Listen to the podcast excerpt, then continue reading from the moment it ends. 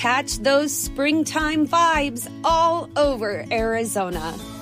Break out of the winter blues by hitting the water at one of our lake and river parks. Take a hike among the wildflowers. Just make sure to stay on the trails and leave the flowers for the bees.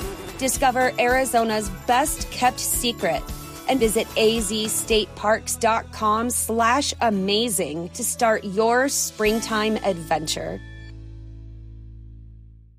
Hola, yo soy Camila Zuluaga. Y yo, Gonzalo Lázari. Y esto es La Intérprete. Bienvenidos.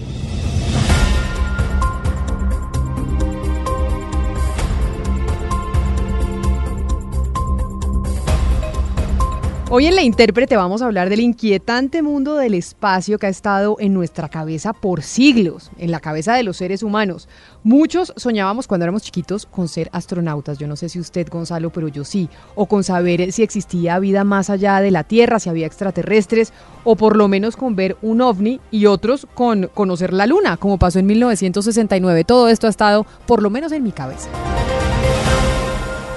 En la mía también, Camila, pero dentro de todo este sueño que seguramente, como bien le comentaba, hemos vivido los dos, muy pocos nos imaginábamos que en algún momento estaríamos hablando, por ejemplo, del turismo espacial, ¿no? Sí, porque es que en este siglo XXI, con 15 años de estudio más o menos, en menos de 10 días, dos de los millonarios del planeta le mostraron al mundo que el que persevera alcanza, Gonzalo.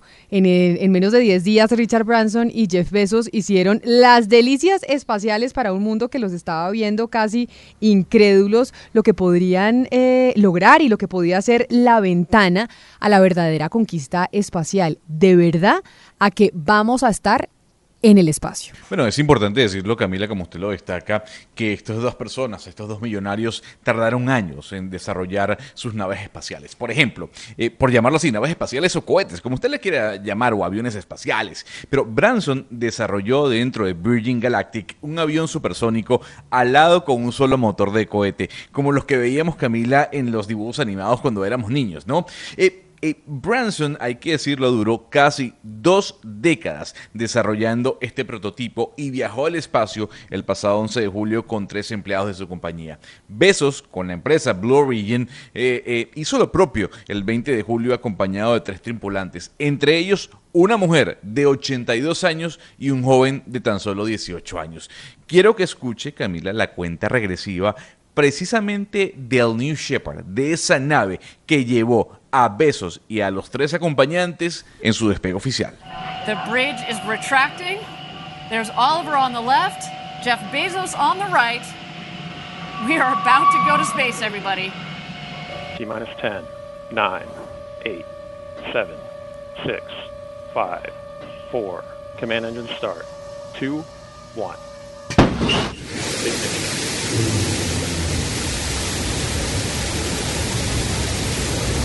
We have liftoff. New Shepard cleared the tower. And New Shepard has cleared the tower on our way to space with our first human crew. Go, Jeff. Go, Mark. Go, Wally. Go, Oliver. You are going to space. Pero aquí hay que decir eh, varias cosas, mire Gonzalo, que las dos misiones fueron vuelos al espacio suborbital y que los viajeros se expusieron brevemente a la ingravidez. Y aunque pues los vuelos fueron cortitos porque subieron y bajaron el mismo día, el de Besos duró 11 minutos, los tripulantes igual pudieron ver eh, el espacio al borde de la atmósfera. Aproximadamente, por ejemplo, los de Besos estuvieron a 96 kilómetros sobre la Tierra y los que viajaron con Richard Branson, el dueño de Virgin, pues vieron la panorámica del planeta y el cosmos a 86 kilómetros de altura. Y por eso es importante, Gonzalo, que escuche al profesor de estudios espaciales de la Universidad de North Dakota, Pablo de León, que explica lo que significan estos dos viajes y por qué el tiempo en el espacio de dichas misiones fue tan cortito. Bueno, estos son vuelos suborbitales eh, y como tal son simplemente un salto, es como si uno arrojara una, una piedra hacia arriba, ¿no? Se, se, eh, traza una parábola en el, en el cielo y vuelve a caer. Esto es, es lo mismo, mientras que poner una nave en órbita implica un nivel de complejidad completamente diferente. Por eso comparar una nave espacial como la que fue lanzada ayer o como la de eh, Virgin Galactic compararla, por ejemplo, con la nave espacial de Elon Musk. Es una nave que orbita la Tierra y como tal puede permanecer durante meses o eventualmente años en el espacio. Hay una gran diferencia. Estas naves fueron específicamente desarrolladas para el turismo espacial y como tal son viajes extremadamente breves donde solamente se, se puede experimentar la gravedad cero por tres o cuatro minutos y nada más.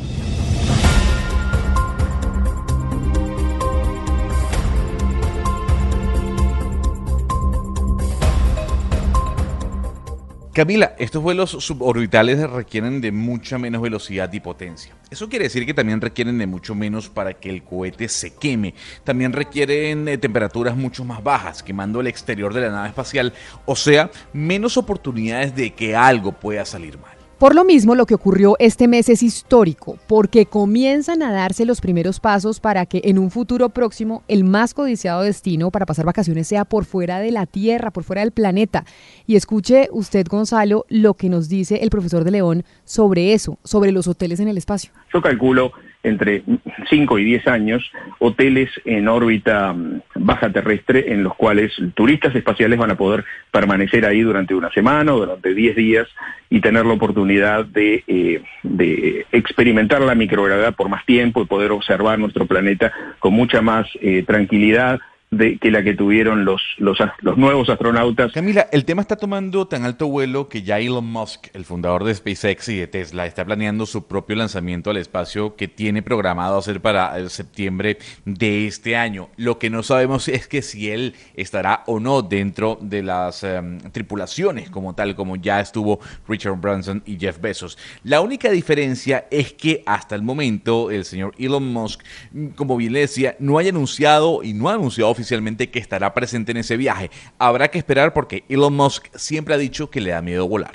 Lo que sí se conoce es que la nave va a alcanzar una altitud de 540 kilómetros y orbitará a la Tierra cada 90 minutos durante su trayecto, que tendrá una duración aproximadamente de tres días. Eso es lo que sabemos sobre el proyecto de Elon Musk.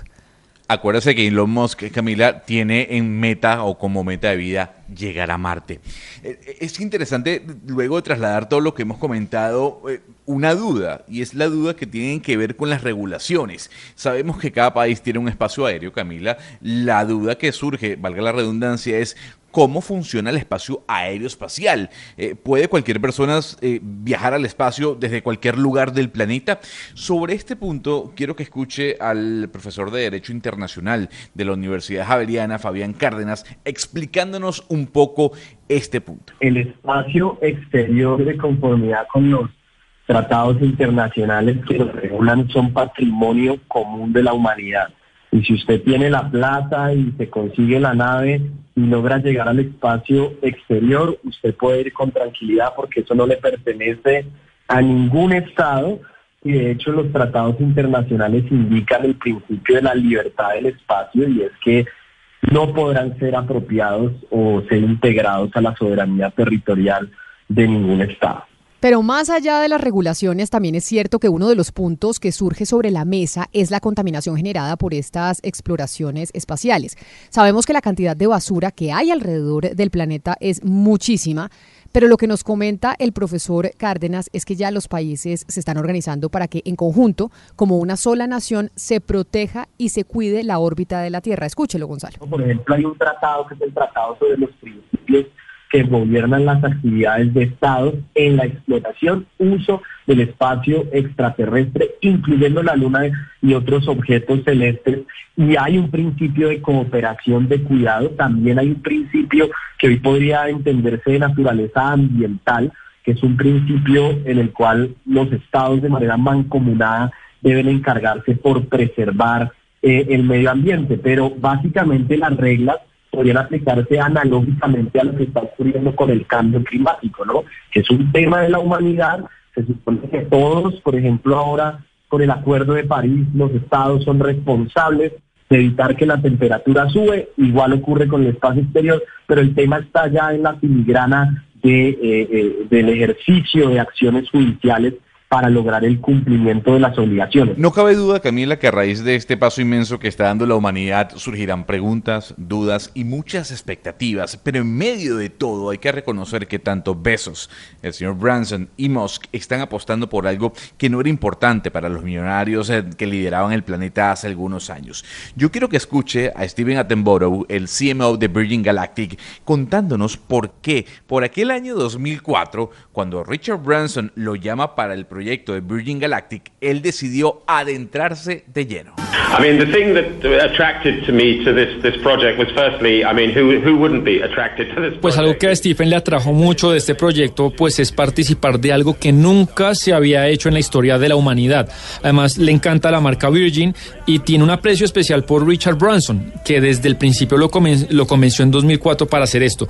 Y digamos lo que él dice es que ofrecerle un servicio a muchas personas que han querido hacerlo, pero que antes eh, no se estaba permitido viajar al espacio. millones de personas quieren hacerlo. Entonces dice, eh, tienen un hondo propósito todo esto. Digamos, eh, el espacio le importa mucho a la humanidad desde los últimos 60 años. El espacio le ha cambiado a la humanidad muchos aspectos de la vida. Y esto es una gran oportunidad, dice él, para crear toda una infraestructura alrededor del espacio. cuenta, es un privilegio trabajar para un proyecto que le dará una enorme experiencia a, a, miles de pasajeros turistas y además que dejará un, legado importante a, futuras generaciones. No, pero no solo esto, Gonzalo. Los millonarios nos están mostrando que usted y yo pues vamos a ir al espacio. Es que yo sí creo que a mí me va a tocar ir al espacio, en esta vida, no a mis hijos, sino a mí directamente. ¿Y sabe por qué? Porque también hay un colombiano, escuche usted lo que, lo que dice un colombiano que está trabajando con Elon Musk en SpaceX, en esa nave que va a llegar a Marte, porque como usted ya lo mencionó, la obsesión del señor Musk es llegar al planeta rojo. Nosotros queremos llegar a Marte. Eso es lo importante. Queremos llegar a Marte rápido. Estamos haciendo las cosas de la manera más rápidas posibles.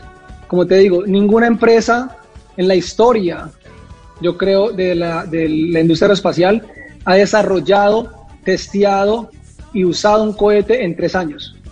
Nosotros hicimos eso en tres años. Entonces, la velocidad a la que vamos es muchísimo más rápido de cualquier otro desarrollo de cualquier producto que yo he visto. El tiempo, la gente pregunta, ¿cuándo llegar a Marte? ¿Cuándo llegar a Marte? Mira, para llegar a Marte tiene que pasar muchas cosas. Tiene que haber unas pruebas primero con gente, tienen que haber unos, viajes a la Luna. Todo eso está planificado en los próximos dos años, tres años.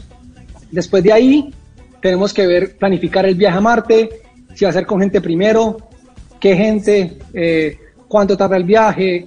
Hay muchas, hay muchas variables. Entonces, y todo esto depende de los recursos que tengamos, ¿no? Es increíble escuchar a Sebastián Torres, además que es caleño y es jefe de operaciones de propulsión de SpaceX, pero es importante también destacar, Camila, que como bien decía una ingeniera de la NASA, la persona que, que va para Marte ya nació. O sea, la persona que va a explorar Marte, que va a llegar al planeta rojo, ya nació y ya se encuentra en el planeta.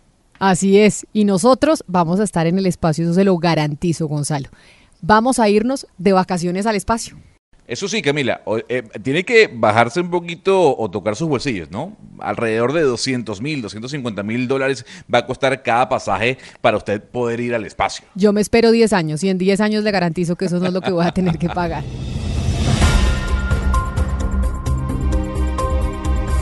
Esto es todo por hoy en La Intérprete. Hoy La Intérprete se hizo posible gracias a los textos de Gonzalo Lázari, a la corrección de estilo de Diana Mejía, a la producción periodística de Jennifer Castiblanco y David Ferro y a W Bernal, que estuvo al frente de toda la parte de producción. La Intérprete está en todas las plataformas digitales. Estamos en Apple Podcast, estamos en Spotify, en Deezer y por supuesto en bluradio.com.